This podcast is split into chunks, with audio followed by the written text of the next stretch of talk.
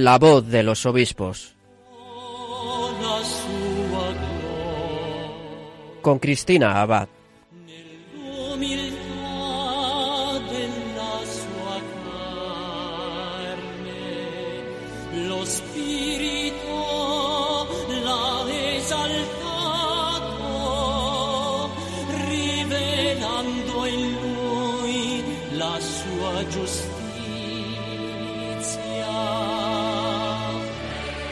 Muy buenas noches, querida familia de Radio María. Un saludo de quien les habla, Cristina Abad, en esta nueva emisión de La Voz de los Obispos, en un domingo en el que además estamos celebrando el Día de la Iglesia Diocesana. Bueno, pues ya estamos en un nuevo programa en el que continuamos conociendo mejor a nuestros prelados y haciéndonos eco de cuanto acontece en sus diócesis.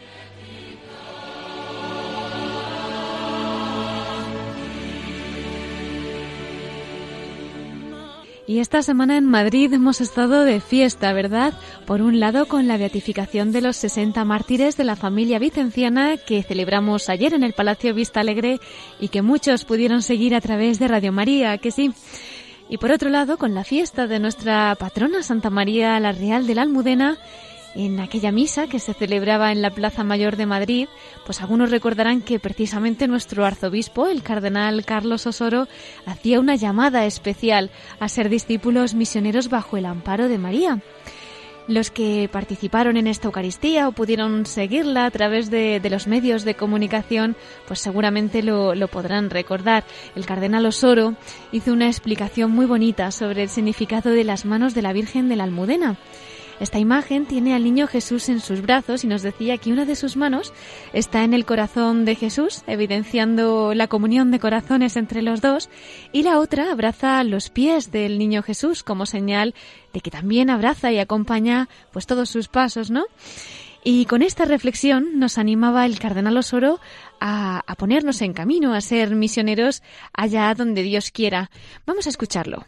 Está abrazando los pies del Señor de un Dios que quiere entrar por todos los caminos por donde transitan los hombres. Nuestra Madre nos está invitando a hacer lo mismo. Entrad por todos los caminos. No dejéis a nadie. Nuestra Madre nos ayuda.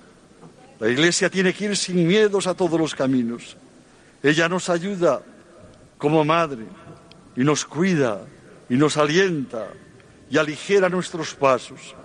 Ella abraza nuestros pies para que caminemos y para que no dejemos de estar con todos los hombres por el camino que vayan, como Jesús. Así llevamos y somos buena noticia. Son las palabras del arzobispo de Madrid, el cardenal Carlos Osoro, invitándonos a ser discípulos misioneros de la mano de la Virgen. Bueno, pues esta noche vamos a tener también el testimonio de un obispo que ha dicho sí a esta llamada del Señor, el testimonio de un misionero español, él es natural de Orense y siguiendo las huellas de San Francisco Javier, está entregando su vida a la evangelización en Brasil. Me estoy refiriendo al obispo de Alto Solimoes. Monseñor Adolfo Zon, misionero javeriano. El mes pasado estuvo en España para colaborar con la campaña del DOMUN y esta noche vamos a tener el privilegio de tenerle también en nuestro programa, aunque sea vía telefónica, pero nos podrá contar pues su testimonio y la realidad que están viviendo desde su misión. En breve podremos escucharle.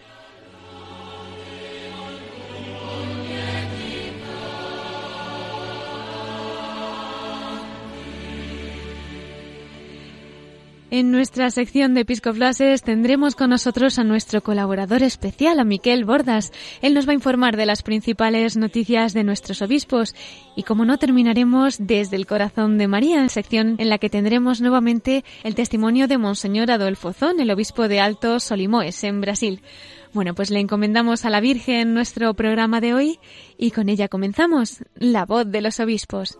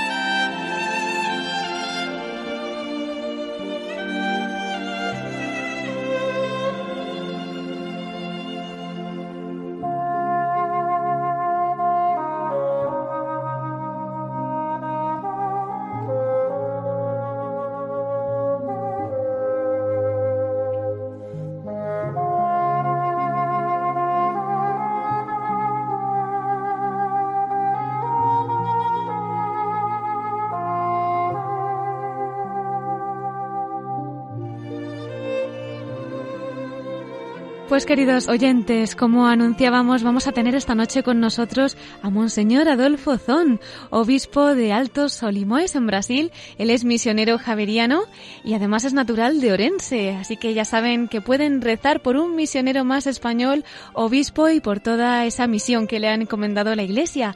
Les comento un poquito algo sobre su persona. Él fue ordenado sacerdote el 21 de junio de 1986. Es religioso, como hemos dicho, de la Sociedad de San Francisco Javier para las Misiones Extranjeras, los javierianos, como se les conoce más. Es formado en teología por la Universidad de Comillas en Madrid y en Salamanca. En sus inicios trabajó en la pastoral juvenil en la archidiócesis de Pamplona, tierra de misioneros, sin duda. Trabajó también en una parroquia hasta 1992 y además fue ecónomo de la comunidad javieriana. En 1993 se traslada a Brasil, donde inicia su labor pastoral en la parroquia Nuestra Señora Reina de la Paz, en la diócesis de Abaetetuba. Además de desarrollar otras diferentes actividades pastorales, pues entre ellas fue miembro del Consejo Regional de Cáritas, asesor en formación de laicos en la Escuela de Fe y Política, director de la Escuela Diocesana de Evangelizadores y vicerregional de los misioneros javerianos de 2005 a 2010. En el periodo de 2005 al 2006 estuvo como administrador económico de la diócesis de Abaetetuba, también como profesor de doctrina social de la Iglesia en el Instituto Regional de Formación Presbiteral en la región norte y además ha ocupado el cargo de coordinador de pastoral social en esta diócesis. No podemos olvidar la fecha del 2014 en la que fue nombrado por el Papa Francisco obispo coadjutor de la diócesis Alto Solimoes en el Amazonas de Brasil, en la frontera de, pues está entre Perú y Colombia, y fue consagrado el 8 de noviembre en Abaetetuba, cuya diócesis había sido coordinador de pastoral social, ¿verdad? Como acabamos de, de decir. Cinco meses después asume la titularidad de la diócesis de Alto Solimoes. Allí está desde entonces y por lo que hemos podido saber en los medios de comunicación, pues una de sus prioridades es pastorear una iglesia en salida, como bien nos dice el Papa Francisco, que llegue a todos los fieles, a las etnias indígenas y que les ofrezca oportunidades de conocer a Jesús y de acceder pues también a, su mensaje, ¿no? del Evangelio. Vamos a darle la bienvenida esta noche a nuestro programa en Radio María de la Voz de los Obispos. Muy buenas noches, don Adolfo. Buenas noches eh, a vosotros y a todos los oyentes de Radio María. Muchísimas gracias por hacernos un hueco. Sabemos que no es fácil en las agendas de los obispos y más en los misioneros, ¿verdad? Y además sabiendo que lo hemos tenido tan cerquita aquí en España unos días que no hemos coincidido por muy poco, ¿verdad? Pero sí que nos gustaría mucho que nos comentase pues cómo ha sido esa peregrinación por las tierras españolas en las que ha coincidido su visita con la Jornada Mundial de las Misiones, esa preparación, la campaña que se ha hecho este año para difundir también el mensaje misionero Cuéntenos, don Adolfo. Bueno, fue una gracia de Dios este año que don Anastasio, director nacional de las obras misionales pontificias, me ha realizado por ser gallego y este año tocaba en, en las diócesis de Galicia ¿Cierto? de realizar, de realizar la, la, la exposición itinerante que tienen por, por esta época del domo. Uh -huh. Y entonces eh, han han constituido una programación allí en las diversas diócesis y juntamente con otro obispo, don Julio, de, de aquí de, de, una, de una diócesis de, del Perú, pues estuvimos colaborando en esa animación misionera. Y para mí, ya digo, fue una gracia de Dios poder realizar lo que como misionero pues es una algo constitutivo, que es la animación misionera, el, el estar animando, el dar un poco de alma a esta dimensión que es constitutiva eh, del ser cristiano, de, algo que, conseguimos a través del bautismo, de todos estar colaborando en esa iglesia en, en, salida, participando de esa misión del propio Dios, eh, que quiere hacer de todo el mundo una sola familia, un solo pueblo, y entonces pues cada uno tenemos que colaborar. Y para mí pues fue también esa muy, muy muy satisfactorio eh, estar colaborando eh, con mi iglesia de origen, o sea, ella que me ha iniciado eh, en esta, en esta, en este conocimiento, en este acalentamiento de la misión, pues también devolver un poquillo, pues, de mi experiencia para poderla animar eh, misionariamente. Entonces creo que fueron momentos preciosos. He podido estar en Orense, en La Coruña, en Santiago y después también en Vigo y luego también en la medida de lo posible ahí en Madrid, en la vicaría, de Carabanchel, no sé si es la vicaría séptima, que ahí pues también pude estar en el lanzamiento del domo y luego en la rueda de prensa que, que, que realizó la, la, la Dirección Nacional allí en su sede en Madrid. Sin duda habrá sido algo muy emocionante para usted, como dice, volver a sus orígenes, volver a su tierra, pero no creo que menos emocionante también para los fieles de allí, porque bueno, después de este mes, ¿no? Que más profundamente quizás hemos estado reflexionando en las misiones, pues ver en persona un misionero natural de allí y que usted también les contara todo lo que se está llevando a cabo y, bueno, pues también lo que hacen las oraciones y las aportaciones, ¿verdad? De tantos fieles, pues me imagino que sería un momento para recordar. Sí, sí, sí, sí. Y sobre todo también recordar, ¿no? Porque creo que los inicios ¿eh? de la vocación misionera están en, una buena animación. O sea, yo soy hijo pues, de tantas eh, presencias de misioneros de mi diócesis y otros que venían eh, durante las jornadas misioneras del mes de octubre y han pasado allá por Orense, por el seminario, que han eh, sembrado eh, esta inquietud, esta semilla de la misión.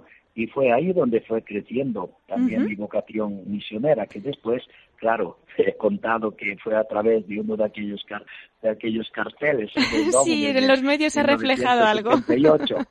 que claro, o sea, eh, el corazón está caliente, ¿no? Y tú ves aquel impacto de aquel cartel, crees en Jesucristo, anúncialo, entonces ahí te vienen cosas a, tu corazón y a tu cabeza, ¿no? Diciendo, bueno, eh, colaborar económicamente, colaborar con la oración, más Dios no nos estará pidiendo algo más, colaborar con nuestra persona, porque quieras o no, la misión es presencia y la presencia eh, necesita mismo hacernos presente con nuestro cuerpo, con nuestra alma, con nuestro ser en medio de otros pueblos.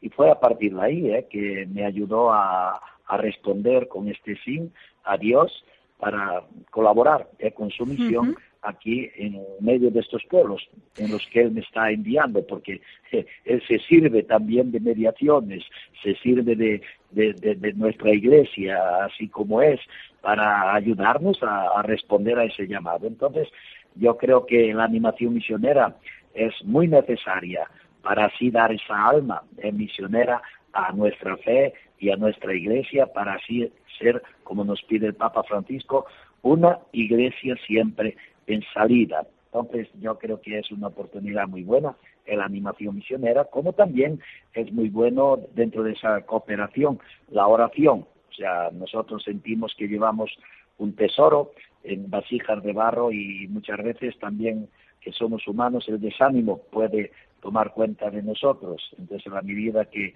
tenemos gente que está ahí pidiendo al dueño de la mies que envíe operarios a su mies, que nos dé fuerza, que nos ilumine en los momentos que necesitamos de salud, creo que es una fuerza grandiosa, como también la colaboración eh, económica, ¿eh? porque sabemos que la misión también tiene sus gastos. Nosotros, por ejemplo, en el gasto mayor es eh, ir a atender las comunidades y el único medio que tenemos es el río.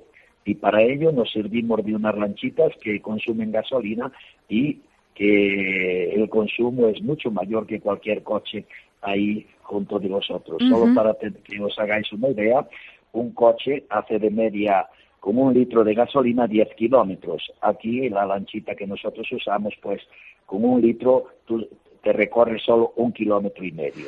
Si después sabemos las distancias que tenemos aquí, pues ahí y verás que el mayor de los gastos es transporte en nuestra diócesis.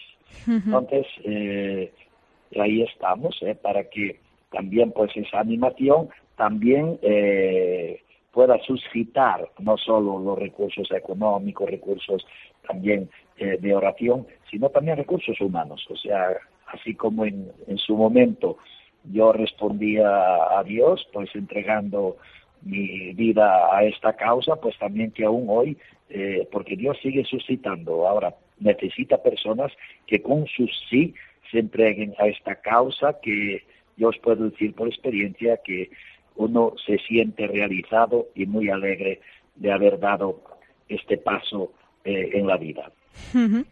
Así es, ahí vemos un fruto en usted, en su testimonio, de esa animación misionera. Yo no sé qué edad tendría usted, don Adolfo, cuando sintió esa llamada, pero vamos, me imagino que jovencito, ¿verdad? Bueno, jovencito cuando fui para el seminario, que fui con 12 años, yo era monaguillo allí en la catedral y también fui monaguillo allí en mi parroquia, y se algo más. Eh, sobre todo fue ahí en el seminario que han pasado muchos misioneros, tanto de la diócesis de Orense como otros que venían para la jornada misionera. Y fueron ellos que fueron sembrando, fueron criando las condiciones para, en un momento determinado, claro, cuando yo di ese paso para, la, para ya lo específicamente misionero, yo ya era bastante madurito, yo ya llevaba eh, seis años de, seminario mayor. Entonces, claro, fue en los años anteriores que se fue gestando esa vocación y fue con 23 años que, que más o menos pues eh, di eh, esa decisión final. O sea, ya le estaba preparando el Señor. Exacto, la cosa va calentándose y claro, a partir, eh, es fácil decir que fue a partir de un cartel del domo, más es sobre todo el trabajo que se venía haciendo desde atrás y que Dios nos va trabajando por dentro para llegar el momento y decidirse y con valentía, como dice el, el, eh, el eslogan de, de, este año, sé valiente, la misión te espera. Entonces, la valentía uno tiene que eh, apostar y, y, con todas las consecuencias lanzarse. Así es. ¿Y cuál es la razón de que precisamente se hiciera misionero javeriano? ¿Fue por esa animación que vivió eh, pues en primera persona, algo que le atrajo de la figura de San Francisco Javier, el testimonio quizás de los misioneros de allá? Pues eh, en realidad fue un poco también el contacto que tuve eh, con los misioneros javerianos, sea en el seminario de Orense, sea después también en Silos, allá en aquel acampamento misionero que tantos frutos ha, tenido, allá en Silos en, los años 70, y después en otros lugares eh, que he tenido relación con ellos. Entonces a partir de ahí vi que era una congregación donde podría responder a este llamado de Dios y ahí comenzó también mi aproximación y, la formación en, esta en esta familia misionera. Hasta que el Señor vuelve a cambiarle de sitio, esta vez para Brasil. Cuéntenos cómo fueron esos primeros años. muy bien, pues ahí después de unos años de siete años y medio en Pamplona, trabajando en la animación misionera y juvenil también, en la pastoral juvenil y también en un servicio con los jóvenes allí en la parroquia de San Francisco Javier. Luego llegó eh, mi tiempo para, para comenzar mi servicio también en Alén, más allá eh, de, de, nuestras fronteras y el pedido que había realizado la Dirección General de aquella época, yo había pedido Brasil y sobre todo aquí la región amazónica y la Dirección General pues ha escuchado también mi deseo y, y me ha enviado aquí a estas tierras. Y pasé 21 años en la diócesis de Abaitituba. Tuve dos grandes experiencias.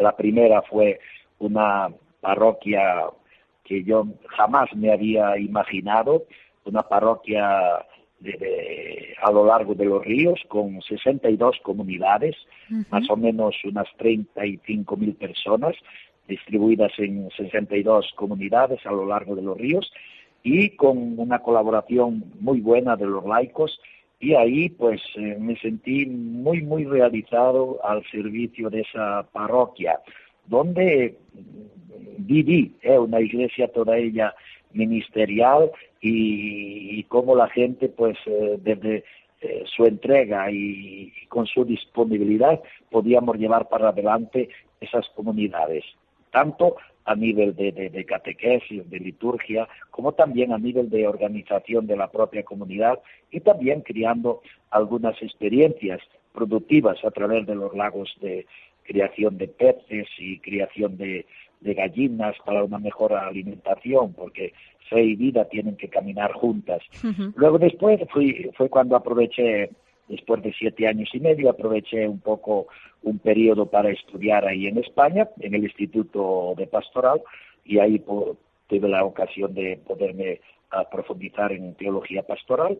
y luego también en la doctrina social de la Iglesia.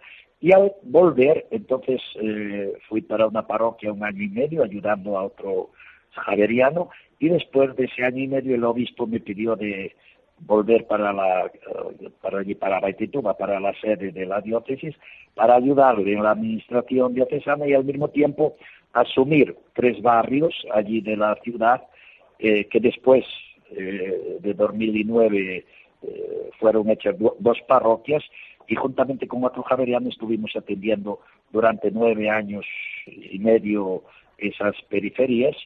Y después fue cuando en 2014 eh, los propios javerianos me pidieron de, de asumir una parroquia que llevábamos ya tiempo y nuestros hermanos en Belén, do Pará, en la capital del estado del Pará. Más ahí no me dejaron ni, ni, ni, ni, ni estrenarme porque yo tomé posesión de la parroquia en marzo eh, de 2014. En mayo me fui de vacaciones a España, que hacía cuatro años que no cogía mis vacaciones. Y en agosto, al, al volverme, yo llegué el día 11 de agosto y el día 13 tenía la sorpresa de la llamada del nuncio diciéndome que el Papa Francisco me había nombrado obispo coadjutor de aquí de Altos Olivos. Entonces, prácticamente ahí no pude ni, ni conocer la parroquia. Una sorpresa, desde luego. ¿Cómo acogió este, esta nueva misión que la Iglesia le ha encomendado? Bueno, con mucho temor y mucho temblor, porque es una misión eh, como la de Abraham, o sea, sal de tu tierra, sal de tu, de, tu experiencia que estabas viviendo con tanta riqueza y profundidad y ahora vete a lo desconocido, a, a, comenzar de nuevo. Entonces yo ahí eh, al inicio pues me entró mucho miedo, más al final piensas que si Dios te llama para una misión, Él te va a dar las condiciones para llevarla adelante. Entonces, hmm. pues con mucho temblor y temor respondí al Papa que sí, y digo, bueno, pues si el Papa necesita de mi persona allá en el Alto Solimois, yo cuando hice mi profesión religiosa en los javerianos, he dado un sí a Dios para valer, entonces digo, bueno, si Dios me está llamando para ir a Alto Solimois, aquí estamos disponibles. Y aquí estamos, intentando pues servir lo mejor posible a esta iglesia que es inmensa, ¿eh? 131 kilómetros cuadrados Dios de mío. superficie, con siete, siete municipios, más tiene un municipio que es mayor que el país de Sierra Leona, o sea... Se dice pronto. Y la diócesis, para que, para que os deis una idea de la grandeza de la diócesis, pues son cuatro Galicias y media, o sea, cuatro Galicias y media. Entonces, para eso tenemos poco clero, tenemos siete sacerdotes diocesanos y ocho frailes eh, capuchinos eh, que nos ayudan también a llevar adelante la pastoral y estamos ahí. O sea, eh, en 2005 tuvimos la, la Asamblea del Pueblo de Dios, donde a partir de las directrices de la Iglesia del Brasil, que tiene cinco grandes directrices, como son la primera, una iglesia toda ella en estado de misión, luego segundo, la iglesia casa de la iniciación a la vida cristiana, la tercera, la iglesia, casa de la palabra, la cuarta, la iglesia, comunidad de comunidades y la quinta, una iglesia a servicio de la vida plena. Entonces, a partir de esas cinco directrices hemos tomado una serie de acciones y proyectos que más nos convienen a nuestra, según nuestra realidad, y estamos ahí intentándolas eh, poner en, acción pues con los medios que nosotros tenemos. Y por ahora pues estamos realizando el curso bíblico en todas las parroquias para así colocar la palabra de Dios más próxima del pueblo y la, en las manos de nuestro pueblo para poderla eh, leer con el corazón y que ella pueda ser vivida en mayor profundidad. Luego también estamos aprimorando la celebración dominical de la palabra en las comunidades, porque ya que no tienen la Eucaristía, por lo menos que se reúnan alrededor de la palabra de Dios e ilumine así sus vidas y sean testimonio del Evangelio, es allí donde se encuentran. Y luego ahora en noviembre vamos a tener la reunión de pastoral con todos los agentes para estamos lanzando también la iniciación a la vida cristiana, o sea, tentar de hacer una catequesis mucho más experiencial que nos ayude a, a, acoger y hacer la experiencia de Dios más que conocer contenidos de la fe, pues que sea una fe más experienciada. Y eh, después tentar eh, también realizar algunos proyectos para mejorar el modus vivendi eh, de aquí de nuestro pueblo que está muy ligado a la recolección de, productos de la, de la floresta y también pues poder producir eh, algunas eh, algunos productos que la, aquí está esta área y esta tierra pues tiene condición de producir, como el aprovechamiento de los recursos hídricos, pudiendo producir pues una mayor cantidad de pescado para mejorar la alimentación. Claro, será importantísimo que ustedes lleven también el mensaje ¿no? de, Cristo a tantas almas que, por lo que he leído, a veces son situaciones nada fáciles. En una entrevista que le habían hecho hace poco hablaba incluso de, los tráficos ¿no? que hay allí de personas, de drogas, eh, incluso hablaban de suicidio. De los desafíos de la frontera. Así es. Mm los desafíos de la frontera, eh, pues tienes el mm. desafío de los diferentes tráficos de personas, de las drogas, son, son, son desafíos que manifiestan cómo la dignidad de la persona humana puede ser abusada, ¿no? Y mm. usada. Cuando sabemos que Dios lo que quiere es eh, el ser humano en su plenitud y en su y respetado en su dignidad profunda. Por eso que, eh, de hecho, eh, nuestro, nuestra presencia tiene que también eh, ayudar a rescatar esa imagen divina que todo ser humano tiene. Y yo creo que aquí las, las, en, estos, en estos municipios periféricos y aquí fronterizos, pues tenemos que luchar mucho para eh, hacer resplandecer el rostro de Dios en cada uno de los rostros de este pueblo. Pues nada, que estaremos encomendándoles desde aquí para que cada vez sean más junto a ustedes los que puedan llevar ese mensaje de esperanza. Y me imagino que será también esperanza en el próximo sínodo de la Amazonía que ha convocado el Papa Francisco para octubre del 2019. Supongo que estarán esperándolo con muchísima ilusión y ya preparándolo con todo el entusiasmo, ¿no? Pues eh, era muy, eh, muy, muy esperado porque ya don don Claudio Humes, eh, el cardenal emérito que está como presidente hoy de la REPAN, y también es el, el, obispo responsable de la comisión eh, episcopal de aquí de la, de la Conferencia Episcopal Brasileira para la Amazonia. Y él ya nos había anunciado que el Papa estaba muy interesado en, en proclamar, en, en convocar eh, un sínodo y así convocar a, a los obispos y espero que convoque también algunos representantes de los pueblos que componen esta inmensa Amazonia para ver cuáles caminos ¿eh? tenemos que como iglesia, como discípulos y misionarios de Jesús, para eh, debemos realizar para estar más próximos a estos pueblos y juntos encontrarnos con ese Cristo que nos precede siempre aquí en la misión y que Él ya está aquí presente, aunque muchas veces pues nuestras, nuestros ojos o nuestros oídos nos impidan ¿eh? de, reconocerle presente aquí en medio de nosotros. Y también ver cómo eh, esa laudato sí, ese documento que ofreció a toda la a todo a todos los hombres de buena voluntad, eh, poderlo hacer realidad, o sea, dejarnos iluminar por él para realizar un servicio como Dios quiere en medio de estos pueblos.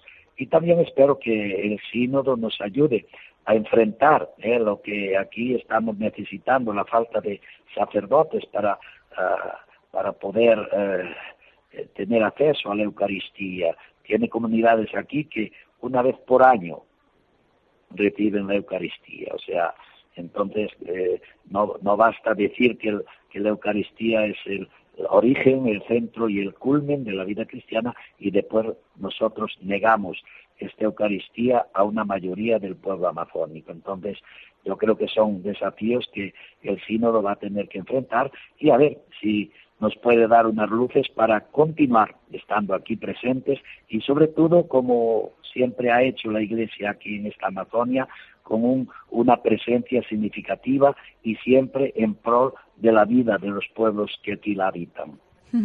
Nos unimos, nos unimos, don Adolfo, en oración de cara a ese sínodo, que el Espíritu Santo les ilumine a todos y, bueno, pues como bien dice, que, que mande muchas luces para que puedan los más posibles tener al Señor sacramentos y, en fin, pues que se lleve a cabo la obra evangelizadora que la Virgen quiera, ¿no? Y ahora soy yo la que le va a pedir una luz para nosotros también, don Adolfo, porque que la Virgen pueda seguir llevando a cabo también su obra a través de las ondas de Radio María a todos los rincones del mundo que ella quiera, ¿no? ¿Qué podría decirnos para estos días? Un mensaje especial para los que trabajamos aquí, para los voluntarios, para todos los que están orando por ustedes y por todas las intenciones de Radio María. Pues yo diría que tuvieseis los ojos de María. ¿eh? Pensad en aquel icono ¿eh? de Caná, de las bodas de Caná, y cómo María, Nuestra Señora, la Madre de Jesús, ella tenía un, una mirada contemplativa, ¿no? O sea que en una fiesta de bodas, en una fiesta que muchas veces hasta nosotros decimos que es profana, más como ella aprovecha ¿eh? para ver las reales necesidades de aquel pueblo, de aquella familia y cómo ella se dirige a su hijo. Pues también así nosotros, ¿eh? saber ver en profundidad eh, el mundo y como María, a descubrir cuáles son sus reales necesidades y también pues eh, dirigirnos eh, a su Hijo, a Jesús, para que Él nos ayude eh, a, a, a, crear las condiciones, a, a llenar nuestras propias ánforas con, con, nuestra agua, con nuestro pan o nuestros peces, para que Él lo transforme en riqueza y el vino de la alegría que tanto nuestro mundo necesita. Que llegue pronto ese vino de la alegría, ¿verdad? Y que ella nos ayude a hacer lo que Él nos diga. Y ya que hablamos de la Virgen María, don Adolfo, yo quería invitarle también a la sección especial que tenemos de la voz de los obispos desde el corazón de la Virgen. le podríamos llamar en unos minutos y comparte con nosotros alguna vivencia especial que haya tenido usted personalmente con la Madre de Dios y Madre nuestra. Muy bien. Muchas gracias y hasta dentro de unos minutos. Monseñor Adolfo Zón, obispo de Alto Solimoes, en Brasil. Por ciudades y por pueblos, proclamando y anunciando tu palabra y tu reino. Por amor estoy llevando, con tu ejemplo nos enseñas junto a María, mi madre, quiero almas, llevar almas hasta ti, hasta ti, Señor Jesús, soy misionero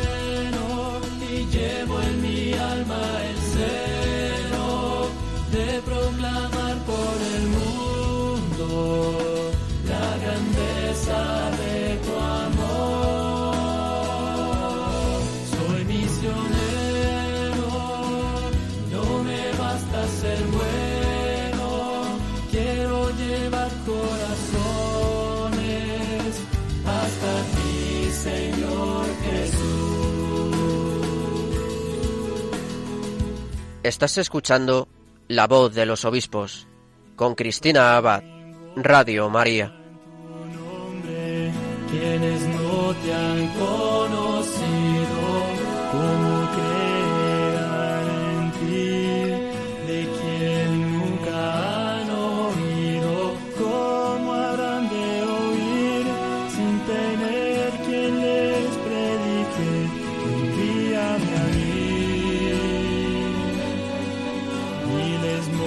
that I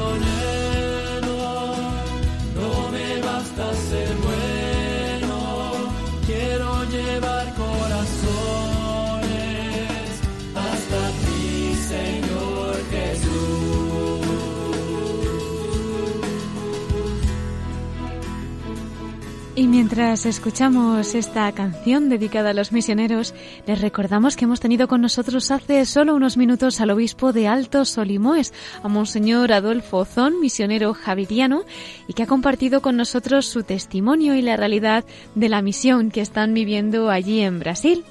Bueno, si alguno se acaba de incorporar y está interesado en escucharle, le invitamos a meterse en nuestro podcast a través de nuestra página web www.radiomaria.es. Allí tienen acceso a todos nuestros programas.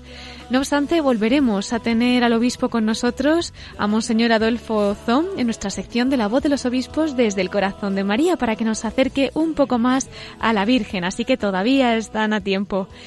Pero antes vamos a continuar con más noticias y mensajes de nuestros obispos en los episcoflases con Miquel Bordas.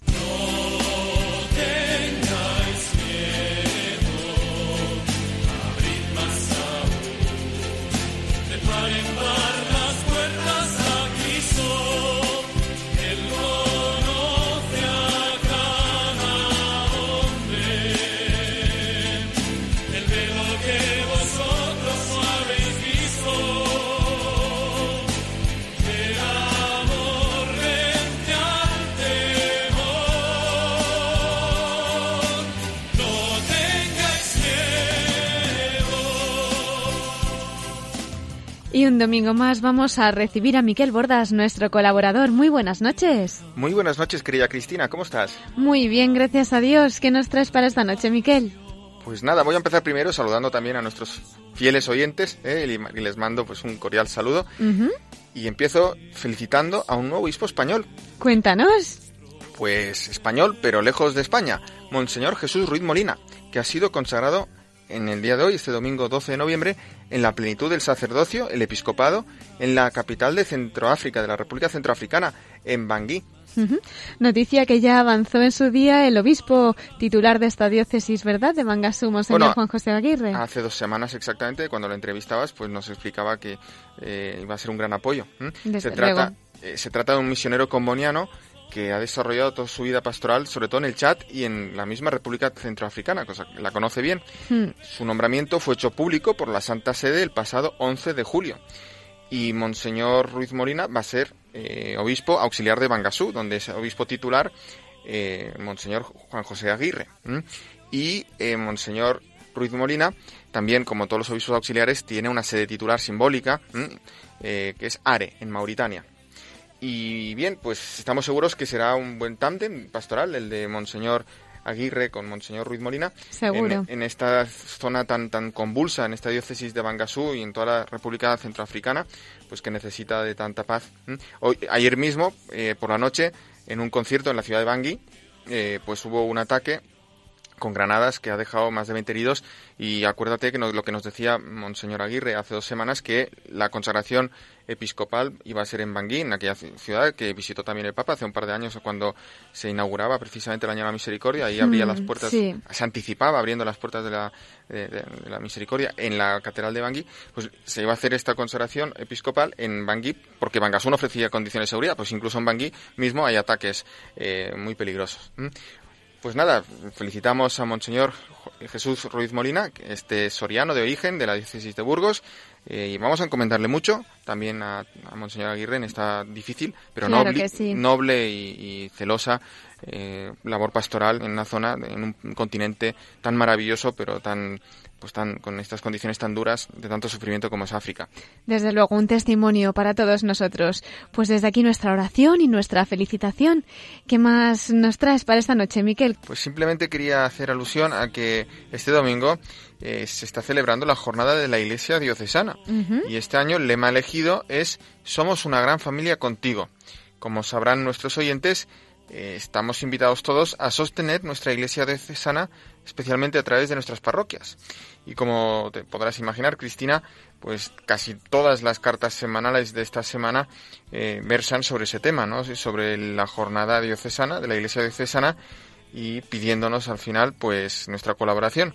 Por tanto, eh, he elegido una de ellas para, para traerlas a nuestros oyentes porque me parece muy representativa pues, de todas estas cartas y por tanto, ya que la semana pasada pues incorporamos a esta sección también las cartas en audio del obispo de Huesca, Monseñor Julián Ruiz Martorey, vamos a repetir esta semana con este obispo, el obispo de Huesca. Pues vamos a ver qué nos dice para esta jornada, para este día de la Iglesia diocesana, Monseñor Julián Ruiz Martorell, obispo de Huesca.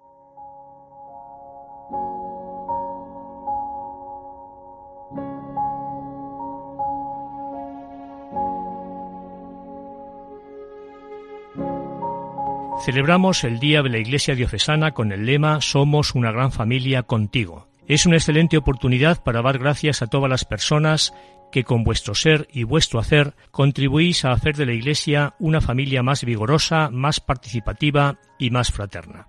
Puede dar la sensación de que lo que hacemos con tu colaboración se parece a un grano de arena en la balanza o a una gota de rocío mañanero que cae sobre la tierra. En definitiva, algo efímero y poco consistente. Pero lo que importa no es nuestra valoración o el resultado espectacular de las acciones realizadas. Lo que cuenta, lo decisivo, es tu persona. La importancia de los actos procede de quienes los realizan, no solamente de sus capacidades, posibilidades, éxitos y aciertos. Lo esencial es tu voluntad, tu firme decisión de colaborar, tu impulso constante, tu perseverante continuidad, la garantía de que contigo se difumina la frontera de lo imposible y hay muchas actividades que comienzan a ponerse en movimiento. Colaboras como catequista con enorme paciencia y generosidad. Dedicas tu tiempo y tus cualidades a acompañar procesos de crecimiento en la fe. Enseñas en los colegios, institutos y otros centros docentes, llevando la luz de la razón y el anuncio del Evangelio a las mentes y a los corazones de quienes buscan en medio de tantas incertidumbres y se siguen preguntando por las cuestiones vitales y determinantes. Pones a disposición de los demás tus cualidades en la animación litúrgica, tu pasión por la belleza y la música, tu asombro cotidiano ante la palabra de Dios que escuchas personalmente y en grupos de lectura orante y creyente. Disfrutas porque en la liturgia se expresa y se celebra la vida y la fe, se manifiesta el misterio de Cristo y la naturaleza de la comunidad eclesial. Rezas por la Iglesia y con la Iglesia desde la paz del monasterio. Colaboras desde el voluntariado o el trabajo técnico en el terreno socio-caritativo. Sabes por experiencia propia que entrar en contacto con personas vulnerables, heridas, desasistidas, abre las puertas a la solidaridad del corazón que trabaja por la justicia y reconoce en cada rostro humano la imagen de Jesucristo doliente. Tu compromiso te lleva a estar con los últimos, aquellos que la sociedad descarta y desecha. Mantienes contacto con las personas que entregan sus vidas en las misiones. Te interesas por sus proyectos y realizaciones. Recibes y lees con gusto las revistas donde se escribe sobre la evangelización en tierras lejanas. Rezas por las vocaciones misioneras. Te acuerdas de pedir al Señor para que haya un sano relevo generacional en los países de misión. Te apuntas a grupos de oración, de formación permanente, de compromiso. Sigues con interés muchas iniciativas culturales. Llevas las cuentas de la parroquia con diligencia y transparencia. Participas activamente en movimientos, asociaciones, cofradías y hermandades. Visitas enfermos.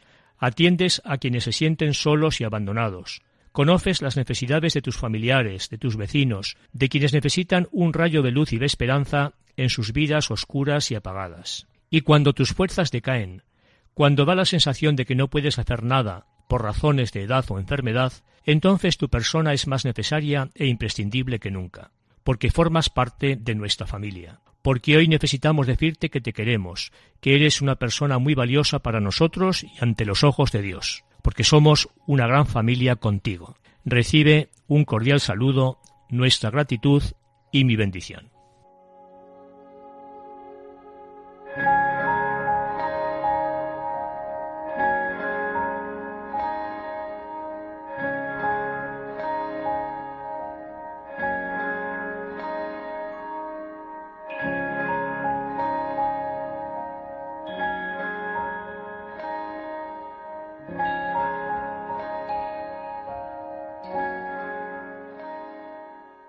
Acabamos de escuchar al obispo de Huesca, a Monseñor Julián Ruiz Martorell, que nos ha ofrecido esta reflexión para este día, para este domingo en que estamos celebrando la jornada de la Iglesia Diocesana. Miquel, muchas gracias por compartirlo con nosotros.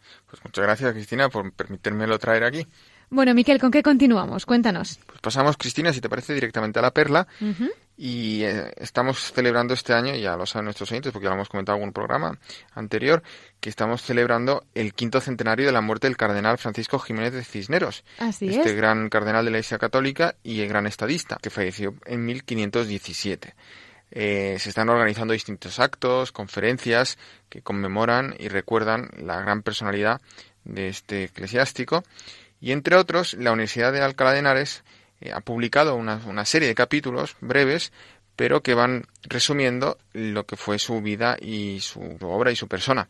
Por tanto, si te parece, Cristina, vamos a dar paso en este y los siguientes programas eh, a estos capítulos breves, audiovisuales, que ha preparado la Universidad de Alcalá y que se pueden encontrar en YouTube sobre la vida y obra del cardenal Cisneros a modo de perlas. O sea que los próximos programas los vamos a dedicar un poquito a conocer la figura ¿no? del, del cardenal Cisneros y ahora lo que nos vas a ofrecer va a ser uno, dos de los capítulos. Sí, el segundo y el tercero. Muy bien, pues vamos a escucharlo entonces.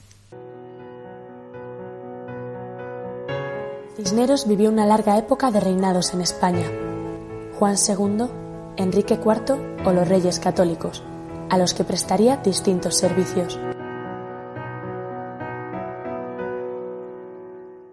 Hijo de padres comerciantes y el mediano de tres hermanos, aún no está clara su fecha de nacimiento, aunque en 1436 es el año más probable en el que nacería en Torrelaguna, al norte de Madrid.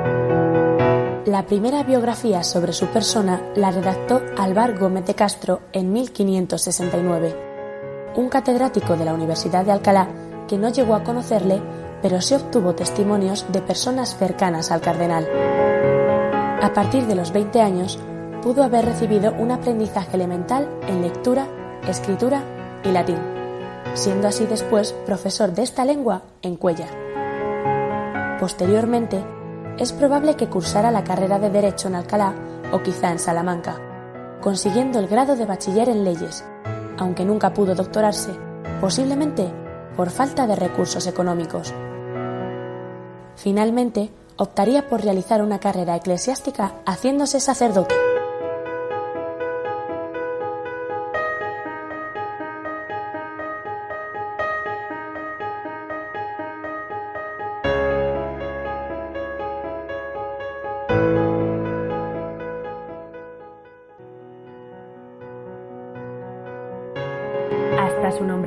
Como arzobispo de Toledo en 1495, hay pocos datos sobre la vida eclesiástica de Cisneros.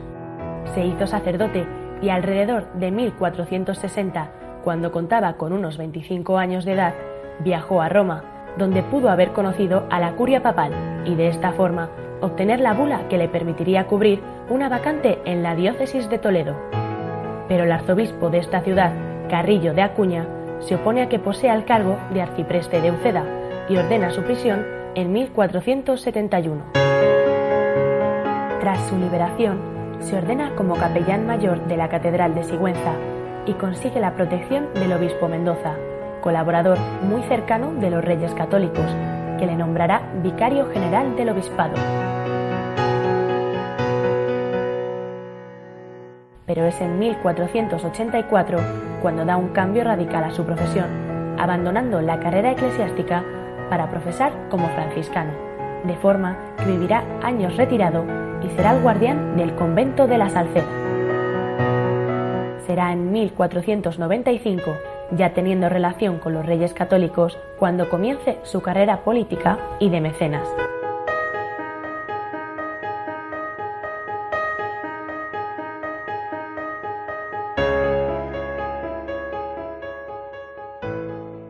Acabamos de escuchar el capítulo segundo y el tercero de esos audiovisuales que han preparado desde la Universidad de Alcalá de Henares sobre el quinto centenario del cardenal Cisneros y que Miquel Bordas, nuestro colaborador, pues nos va a ofrecer durante los próximos programas. Miquel, muchas gracias. Gracias a ti, Cristina. Y ahora no te nos vayas, que yo te invito a quedarte con nosotros para escuchar a Monseñor Adolfo Zón, el obispo de Alto Solimoes, misionero javeriano en Brasil y que nos va a hablar desde el corazón de María. Por supuesto, Cristina, muchísimas gracias.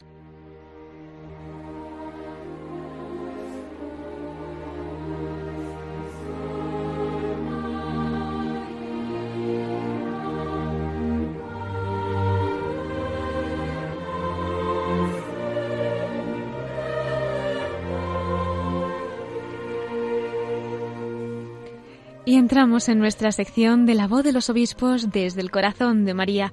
Hoy tenemos como invitado especial al obispo de Alto Solimoes, misionero javeriano en Brasil, Monseñor Adolfo Ozón, que en la primera parte de nuestro programa nos ha contado su vocación, nos ha hablado de su ministerio como misionero, como obispo, y ahora nuestras ondas vuelven a trasladarse al otro lado del océano para que nos hable desde el corazón de María. Don Adolfo, ¿qué querría compartir con nosotros para que nos acerquemos un poco más al corazón de nuestra Madre Inmaculada? Pues aquí tenemos una iglesia muy maternal y muy de María. De hecho, María es devocionada, es eh, imitada en todos estos pueblos. Muchas devociones, más bajo muchas devociones tenemos esa María que nos muestra a Jesús, que acompaña a Jesús, que aprende de Jesús y sobre todo que aprende de su Hijo al lado de la cruz a no desmayar, a estar serena y saber enfrentar las dificultades de cada día con serenidad y así, confiando en la gracia de Dios, saber que se puede transformar poquito a poco la realidad que muchas veces nos puede hasta asustar. Entonces yo creo que esta eh, vida eclesial mariana y que está muy inserida, muy dentro del alma de nuestro pueblo aquí amazónico, pues también nos está ayudando eh, a hacer también nuestra fe una fe como la de María sabiendo responder a cada momento y también a saberla sufrir a cada momento, porque sabemos que la vida humana ella tiene también cosas que no es todo alegría, sino también que es sufrimiento y dar un sentido a ese sufrimiento creo que nos puede ayudar a realizar la propia misión de su Hijo Jesús. Pues con esas palabras vamos a terminar. Muchísimas gracias, don Adolfo, que podamos vivir esas alegrías y esos dolores de la mano de la Virgen, que ella nos ayude para que podamos un día estar juntos en el cielo con ella. Y bueno, yo espero que podamos verle algún día en persona por aquí si viene por Madrid y si no, pues le esperamos algún otro día, aunque sea por teléfono en la voz de los obispos, para que nos siga contando, don Adolfo. Muy bien, pues muchas gracias eh, por vuestra llamada y también estamos a vuestra disposición para cuando queráis. Muchísimas gracias, don Adolfo. Pues hasta pronto entonces. Hasta pronto y hasta luego. Muchas gracias a vosotros. Adiós.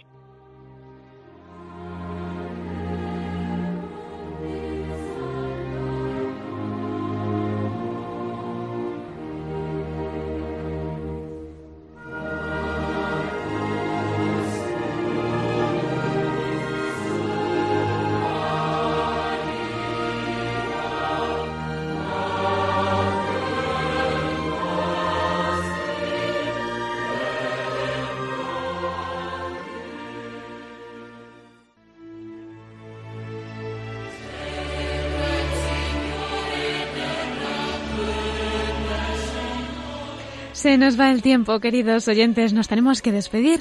Ya saben que pueden contactar con nosotros a través de correo electrónico por si nos quieren escribir. Les recordamos que pueden hacerlo a la voz de los obispos radiomaria.es. También pueden hacerlo por correo postal. Eh, pueden escribir a Paseo de Lanceros número 2, planta primera 28024 Madrid. Y como no, seguirnos también a través de Twitter de Radio María. nel Damos las gracias particularmente al obispo de Alto Solimoes, misionero javeriano en Brasil, que ha compartido con nosotros su testimonio y su devoción a Jesús y a la Santísima Virgen. Gracias también a Miquel Bordas por informarnos de las noticias de nuestros prelados, compartir con nosotros sus cartas dominicales y muchas gracias a todos ustedes que un domingo más han estado con nosotros. Nos volvemos a reunir en siete días, si Dios quiere. Ya saben, a las nueve de la noche, las ocho en Canarias. Les dejamos ahora con el informativo de Radio María. Hasta el domingo que viene en la voz de los obispos. Que la Virgen los acompañe y Dios los bendiga.